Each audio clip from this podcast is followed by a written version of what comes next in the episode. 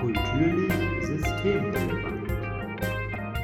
Kulturlich systemrelevant. Hallo und herzlich willkommen auch diese Woche wieder. Wir sind Sophie und Felix und wollen heute mit euch über den phonografischen Markt sprechen.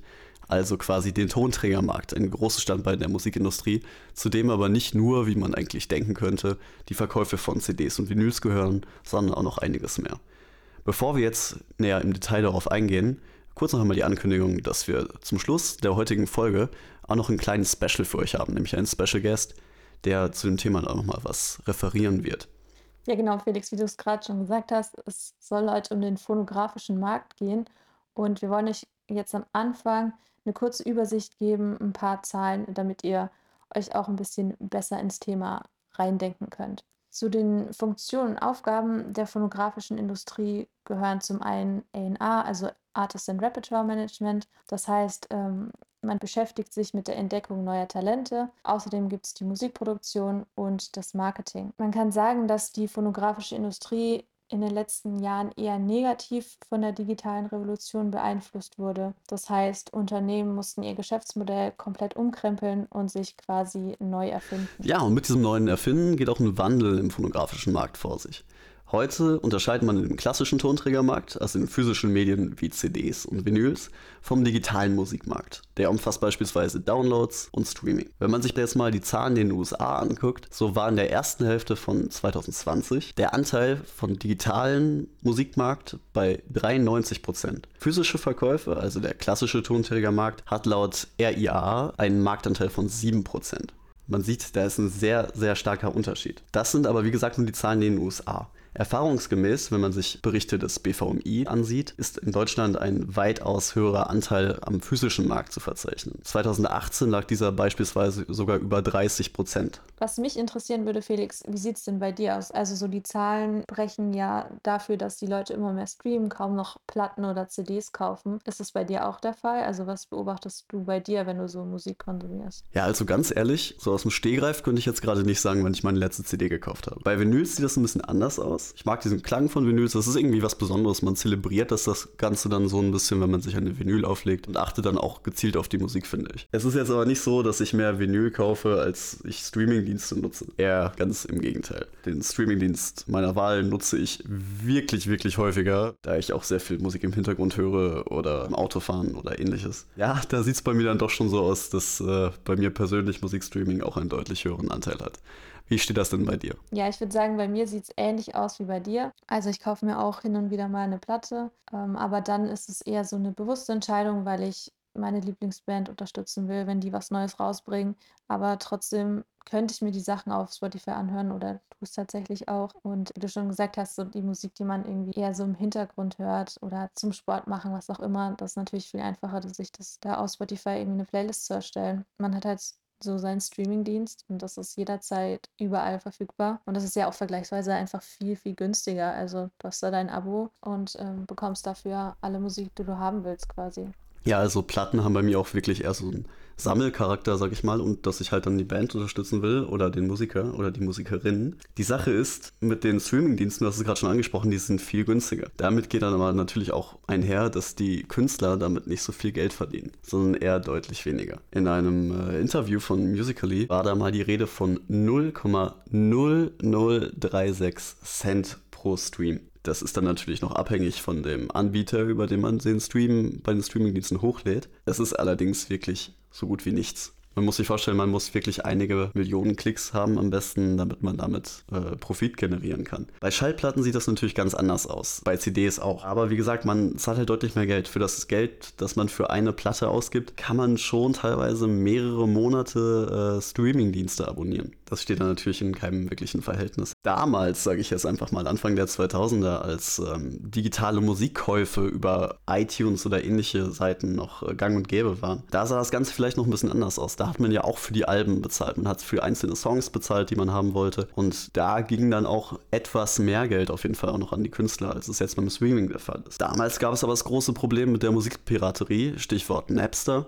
als Seiten anfingen, Musik kostenlos für alle Leute zur Verfügung zu stellen. Die Künstler Künstler haben dann natürlich leider kein Entgelt gekriegt und nichts mit ihrer Musik verdient, was ja auch nicht Sinn der Sache ist. Ja, ich denke, in der Hinsicht kann man schon sagen, dass, durch die, dass sich durch die Streaming-Anbieter da einiges verbessert haben. Klar, wie du schon gesagt hast, verdient man als Künstler damit deutlich weniger, als wenn man physische Tonträger verkauft, aber man verdient überhaupt was und man hat irgendwie auch die Nutzer haben irgendwie jetzt einen geordneten Zugriff auf digitale Musik und es ist nicht mehr irgendwie, jeder besorgt sich das auf illegale Art und Weise irgendwo im Netz. Ja, das ist natürlich auch schon mal ein guter Punkt. Da hast du auf jeden Fall auch recht. Aber jetzt gibt es für die Künstler halt das Problem, erstmal kriegen sie nicht viel Geld, zweitens dürfen sie im Streaming-Markt auch nicht untergehen. Das ist, man kann ja fast schon von einem Streaming-Dschungel reden, da jeder mittlerweile seine Sachen hochladen kann, was ja auch gut ist. Jeder hat die Chance, seine Musik anderen Leuten zu zeigen, zu präsentieren. Man darf nur nicht in die Irrelevanz abdriften und man will ja, wie gesagt, auch ein bisschen Profit damit generieren. So kommt zum Beispiel auch, dass ähm, von Musikern öfter verlangt wird, neue Musik zu machen, dafür vielleicht nicht unbedingt viel auf einmal. Also dieses Alben herausbringen wird weniger, man geht eher zu Singles über. Alle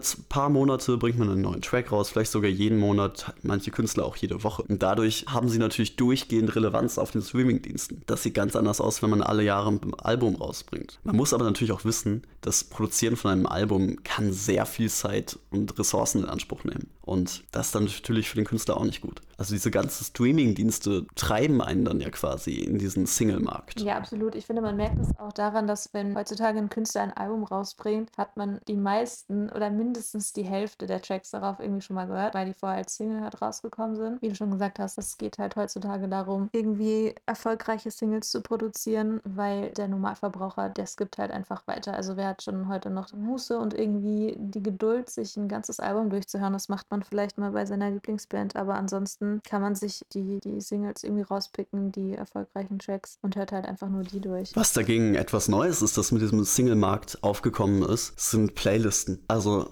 Playlisten hat man sich ja früher erstellt für bestimmte Gegebenheiten oder ähnliches. Jetzt ist es ja so, es gibt auf Spotify, Apple Music und Co. Playlisten zu bestimmten Genres, zu speziellen Stimmungen. Und ähm, wenn Künstler in große Playlisten reinkommen, die auch viele Follower haben, ist es für den Künstler natürlich gut, da der Song sofort Aufmerksamkeit kriegt. In diesem Zusammenhang ist in den letzten Jahren auch das sogenannte Playlist-Pitching immer weiter in den Vordergrund geraten. Ja, gutes Stichwort. Playlist-Pitching ist tatsächlich auch ein wichtiges Instrument, wenn es um die Vermarktung von einem neuen Track geht. Und es ist so, dass man bei den Playlisten von Streamingdiensten zwischen zwei verschiedenen Varianten unterscheiden kann. Zum einen gibt es halt die privat kuratierten Playlists von privaten Nutzern, die ihre eigenen Playlists erstellen. Und dann gibt es Playlisten von den Streaming-Anbietern selbst.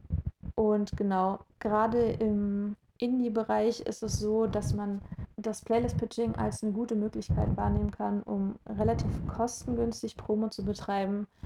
Das heißt, man kann versuchen, in Playlists von Privatpersonen reinzukommen, die können aber auch mehrere tausend Follower oder Abonnenten haben. Und wenn dann der Song in so einer Playlist landet, hat man natürlich relativ viele Leute, die sich das anhören und kann so relativ große Reichweite erzielen, ohne dass man dafür ja, bei Major Labels sieht das Ganze dann ganz anders aus. Beziehungsweise bei KünstlerInnen, die bei Major Labels gesigned sind, also die da unterschrieben haben. Wenn man Teil eines solchen Major Labels ist, hat man deutlich größere finanzielle Mittel, um Werbekampagnen zu fahren für die eigenen Songs, für das eigene Produkt. Und man ist nicht zwangsläufig auf diese Playlisten angewiesen, beziehungsweise die Songs werden bereits entdeckt, bevor sie in Playlisten sind. Das ist für die Songs und für die Künstler natürlich sehr gut, aber nichts, auf das Independent-Künstlerinnen zurückgreifen können. Ja, absolut. Also was du jetzt gerade schon angesprochen hast, ist halt, dass Marketing, glaube ich, wichtiger ist denn je, weil es so wahnsinnig, so ein wahnsinnig großes Angebot gibt und man ja fast überschwemmt wird. Und gerade die Major-Label sind heutzutage eigentlich nicht mehr nur Plattenfirmen, sondern die haben sich da einen großen, ein großes Portfolio eigentlich angelegt und können da auf viele verschiedene Bereiche zurückgreifen. Und da sieht es natürlich schwer aus, wenn man irgendwie als Indie-Künstler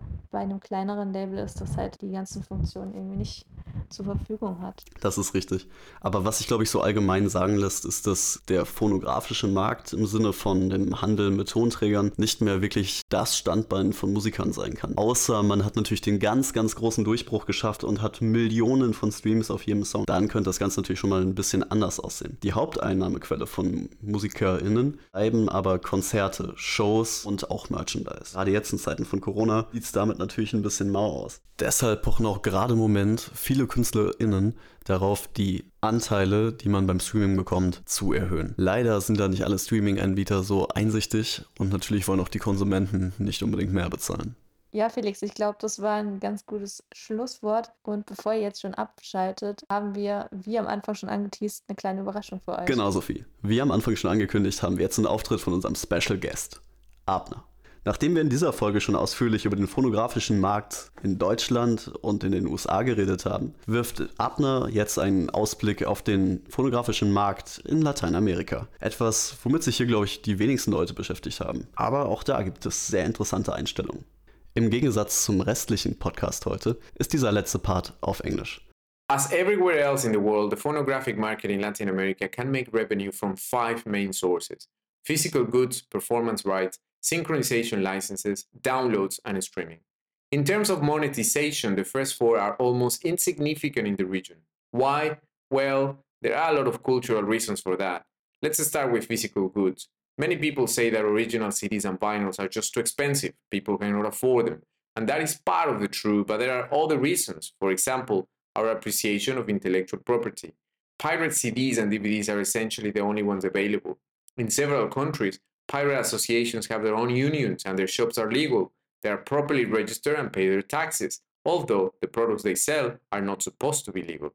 Performance rights, well, only if someone asks. And the collective society seem to be pretty busy just caring for the big international artists. Locally speaking, nobody pays much attention. The same goes for synchronization licenses. And paying for downloads? Really? However, streaming is a very special case. It shows that Latin American is a massive market for music. The International Federation of the Phonographic Industry, IFPI, has reported for two consecutive years that Latin America is the region with the highest rate with regards to recorded music growth thanks to streaming. During the last years, the region has been growing around 20% annually for streaming revenues. So, yes, Latin Americans consume tons of music, but they consume it very much as an experience rather than a commodity. Music is for sharing, dancing, crying, not for owning it. That's why some of the most successful local record labels tend to be communities of artists very active in the socialist scene, like a Bob Dylan during the 60s, representing the values of the common people. However, I don't think they will be thinking in a $300 million deal with a big label anytime soon. Kulturlich systemrelevant.